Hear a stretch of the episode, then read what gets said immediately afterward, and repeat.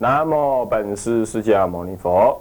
南无本师释迦牟尼佛。南无本师释迦牟尼佛。南无本师释迦牟尼佛。南无本师释迦牟尼佛。南无本师释迦牟尼佛。无上甚深微妙法，无上甚深微妙法，百千万劫难遭遇。百千万劫难遭遇。我今见闻得受持，我今见闻得受持，愿解如来真实义。愿解如来真实义。好啊，各位法师、各位同学、各位电视机前面的居士，大家好。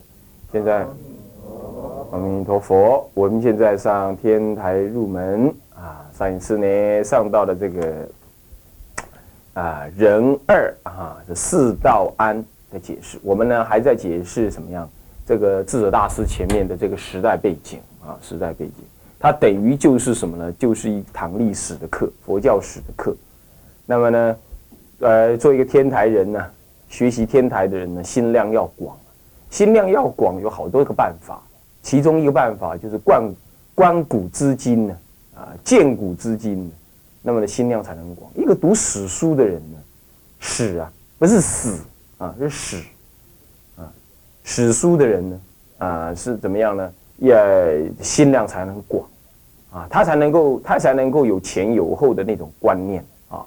呃，时代时代的观念跟大时代流转的这个观念，那么呢，其实这就在帮助你扩展心量，扩展心量。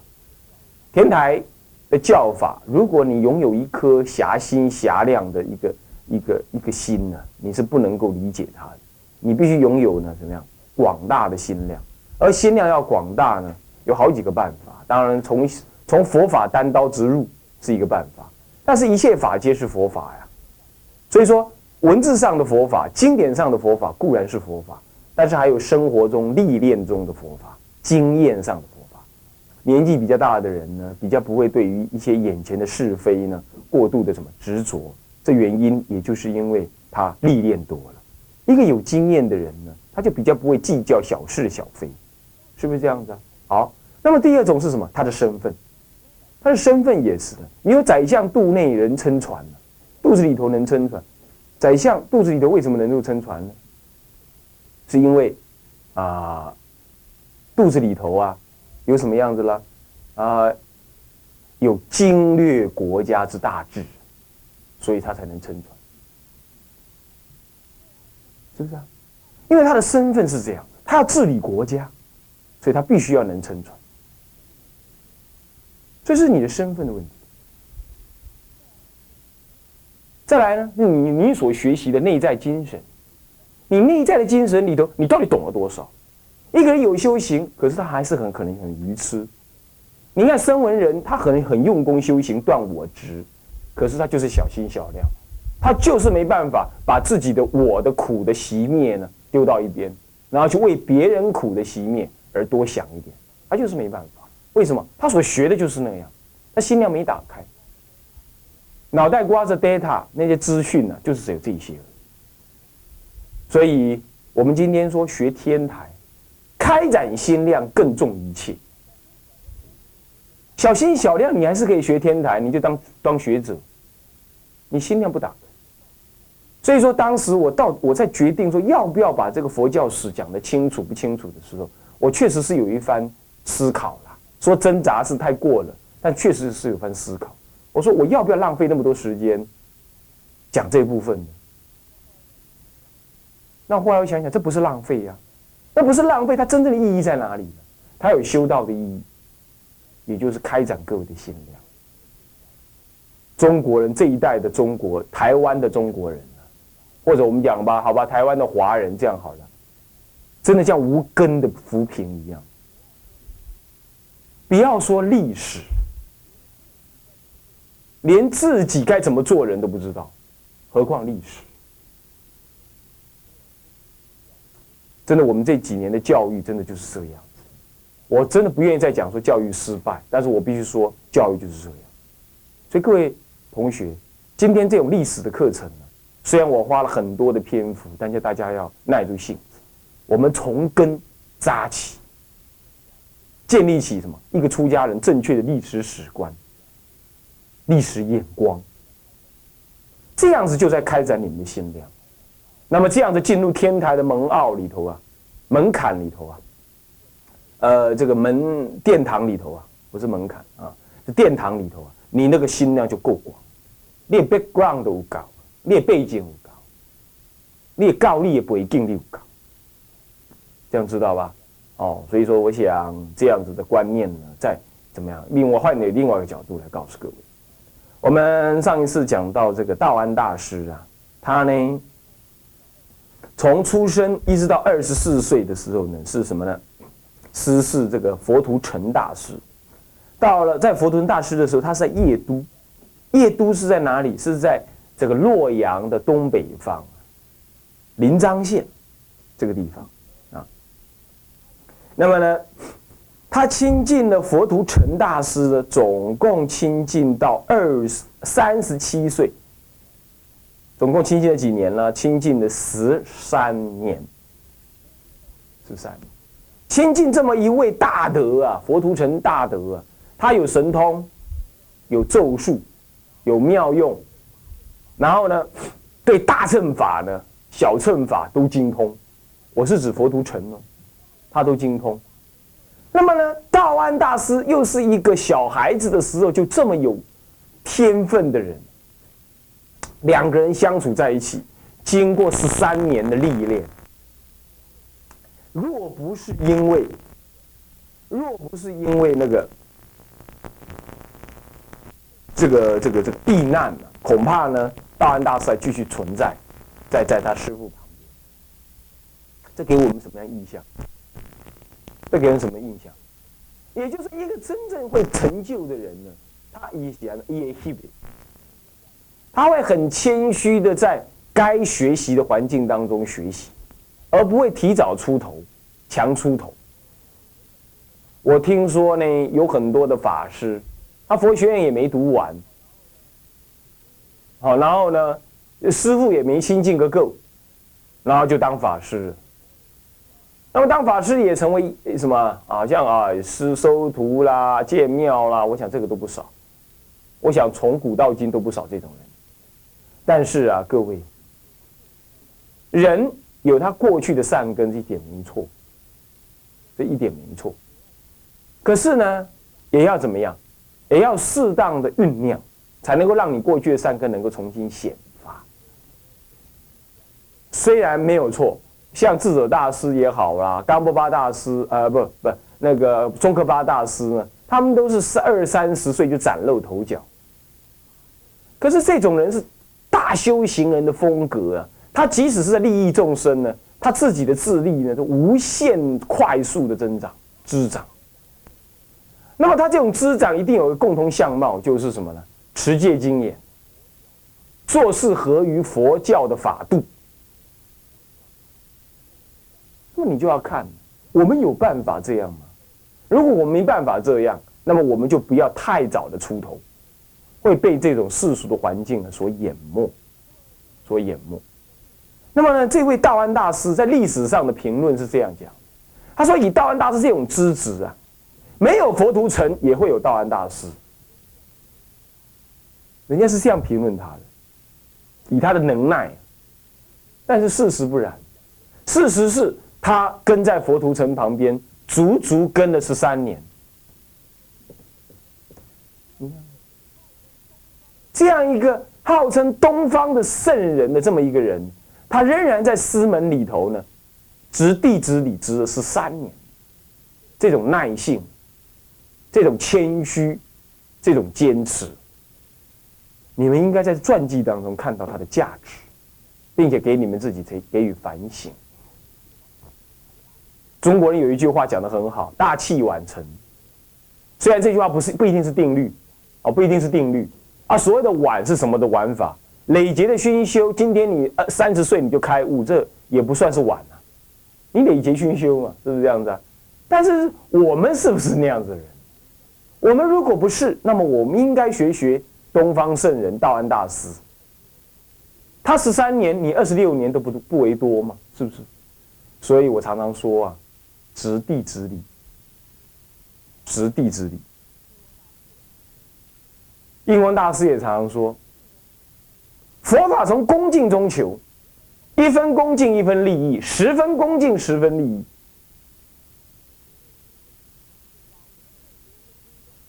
老师对学生尊重，呃，这是一种恭敬的表现。那么，因为什么？学生未来要成佛的啊，我不可轻视汝等。那么，学生对老师尊重，那么是什么？在法度当中当如此，也是他在居于弟子位所能得的。这种尊重会扩张到对经法文字，乃至于对古圣先贤，你都尊重。哎，那让你永远知弟之礼。这样子不关乎你在哪个师傅坐下，你在哪里学习，你永远就是在亲近善知识。如果反过来，你虽然跟着唱功，跟着海公，跟着什么功啊，跟他一起在那修行，可是你怎么样？亲近而生狭懈，狭懈而生轻慢，轻慢而生恶心，那叫你跟他一百年也没有用，不但没用。造恶、造罪、消福报。你亲近的师傅，如果你能够恭敬，你得利益；你如果不恭敬，他是圣人，你都要造恶。圣人不一定圆满嘛，只有佛才一切圆满。所以不是有一位沙弥亲近他的师傅，他的师傅是阿罗汉，可是那个沙弥还看他师傅怎么样？看他什么样？噗噗啊！普普的啦，然后呢，有一天呢，在行脚的时候呢，有那个急水，水啊很急，很急，那么很急啦。那么他师傅呢是一个阿罗汉，可是威仪有时候也会没注意，他就用跳跳过去。那个那个沙弥在下面后面笑，老比丘像老猴子一样跳。这话一讲，罗汉回过头来跟他讲。你知道我是谁吗？嗯，你是老比丘。不，我正的阿罗汉。你这样子嘲弄阿罗汉，要下地狱。你赶快忏悔。他一听，立刻起大忏悔心。可是没有罪见，没有见罪性空，他就这一念恶心而已。五百世做猴子，还好做猴子啊，不然还是下地狱，那就不是五百世。各位，你想想看。所以说，有恶心不具地指向，你亲近哪个大德都没用，还造罪而已。所以不要怨叹有没有大德，注意的是你的心到底调好了，具足地指向了没有？所以恭敬实在太重要了。恭敬是一个修道人最重要、最重要的品质之一。恭敬具足好多好多的善的因素在，各位看看这个传记，有好多事情可以知道。那么呢，他到了年三十岁的时候呢，避为了避免后赵跟冉魏，就是就冉这个那个那个建国的人姓姓冉呐，那么所以叫冉魏，我们前面有讲过哈，我们不再重复。那么后赵就是谁呢？就是石虎、石勒他们。那么，那么呢，就打打仗。打仗之后啊，这个冉魏的兵乱呢，他为了逃避这个兵乱，他就怎么样？率领的同学，他的学生五百人南下。率领五百人南下呢，一直到了哪里呢？一直到了平阳郡的境县。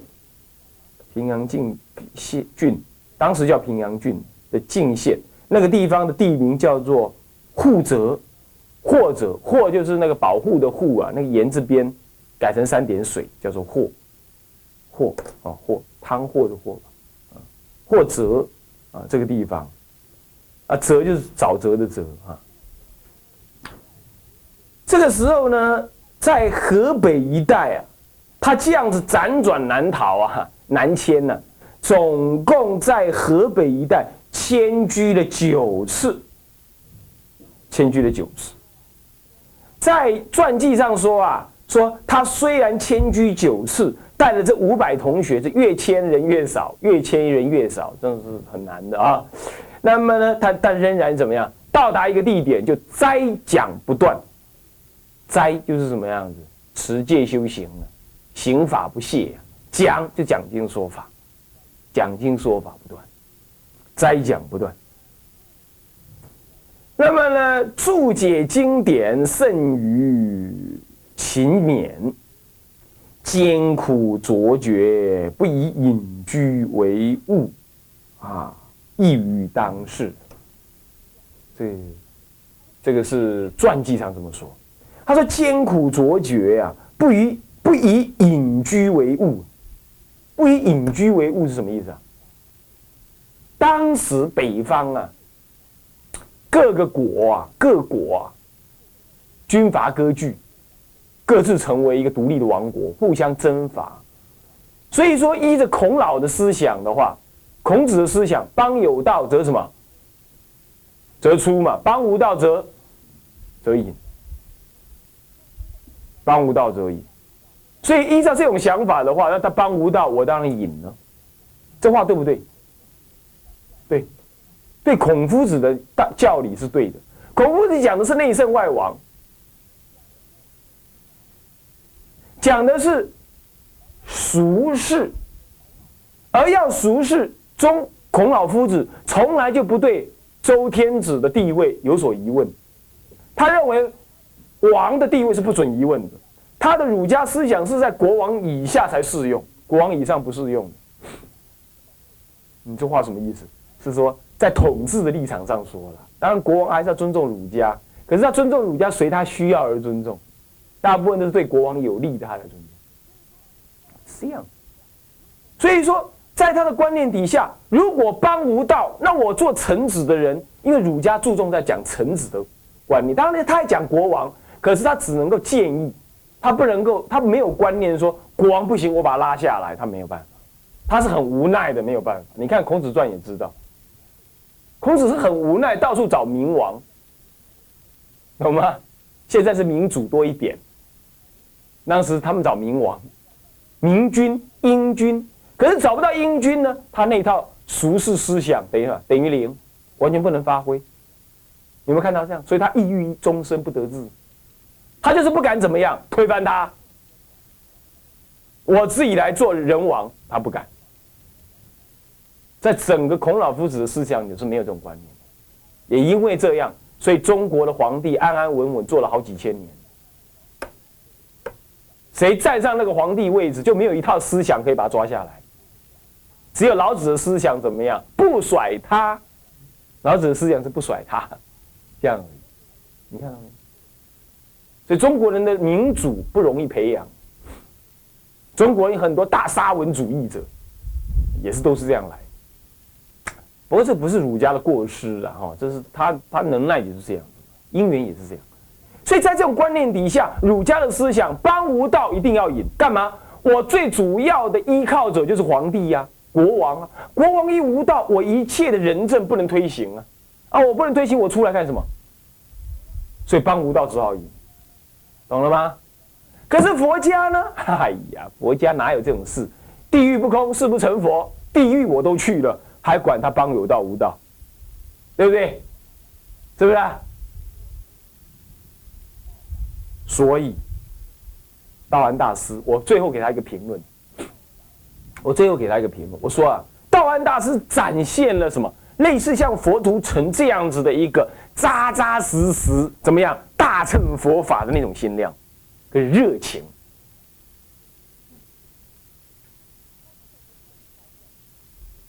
他不受中国文化这样子是的的限制，他真正成了佛子了。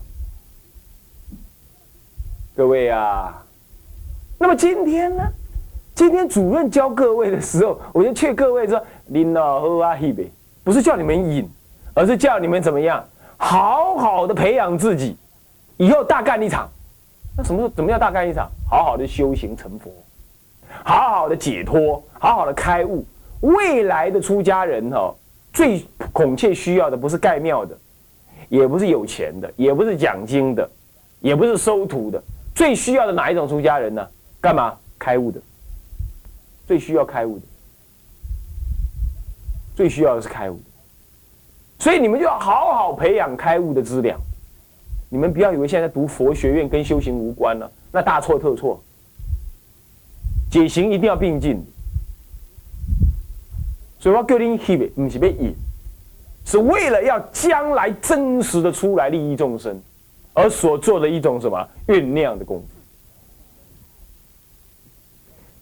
一根柴要成为大的栋梁，一定要几十年、上百年的培养。你有没有看过盖大栋房子的房子啊？盖大房子的那些梁跟洞是用那个二十十几年的那个沙马科，你有没有看过？你一定没看。你看的那个大栋梁呢？三层楼高那种大栋梁，一定是三百年的什么了？大松大柏，hinoki，一定是用这个，一定是上百年酝酿才能做大栋梁。所以说，草草的让徒弟去做住持，去所谓弘法立身，头皮都还发青呢，话都不晓得怎么讲呢，律都还不晓得怎么守呢，他就这样去了。这个只是怎么样？这个只是让小财小量怎么样，早一点出来做盖小房子而已。这叫做浪费资源，浪费人才。孟子讲一句话。以不教之兵驱之善，谓之责也。以不教之兵驱之战，听得懂吗？以那个没有经过训练的兵，你把他驱到战场上，谓之不是蛇，对不起，是残，谓之残也。以不教之兵驱之战，谓之残。就你把那个没有训练的阿兵哥驱到战场上去作战，那是残忍嘛？残忍是不是啊？残忍嘛？今天太多的出家人。徒弟替了，哎，你去那里当住持，哎，有谁要去哪里弘法利生啊？你去啊，你举手，你去。他总从来就没想一想，徒弟训练够了没有？他只是想着什么？徒弟替我去看庙。如果是这样就不好，是不是啊？所以各位，你们没有这种问题，在座的各位没有这种问题。或许电视机前面的人有这种问题，那我就不知道了。那至少你们现前的这些人没有问题，那么就好好酝酿自己。好好的培养自己成才啊，成才，所以他不隐居。佛教不以隐居为目的，是以隐居内修为手段。他是带着一个不忍众生苦的炽热悲情，入到深山里去什么？去深修的，而不是厌离世间而已。他不是厌离。他是暂时的离开舍离，他是对众生充满的热情。好，这样都要懂啊。所以不以隐居为务，异于当世。当世都是这样，当时人都这样，当时出家人都走儒家那条路，帮无道嘛，我就隐。啊，是这样。不过话又说回来了，也不能够说当事人都是这样，搞不好也有一些人是属于我们这种人，他能耐不足。不能在无道的环境底下怎么样弘扬佛法，他就只好怎么样隐藏起来，就像我你我一样，就像你我一样。我最近去成大演讲啊，那居士告诉我说：“师傅啊，你还年轻，还是不要不要现在出来。”我说：“对啊，那你干嘛跟我讲这种话？”然后他说：“哎呀，我们这个看到嗯好多师傅，呃，我们都去帮他义诊。”那帮他义诊一按一把脉啦，一做推拿啦，才知道师傅的身体呢，三十几岁、四十几岁的年龄，差不多有七十岁到八十岁的什么的的内涵，是很老成的身体。嗯，你看，那是可怕的，干嘛？叫重心操细，所以你呢，就顶秀就顶秀，今日的环境。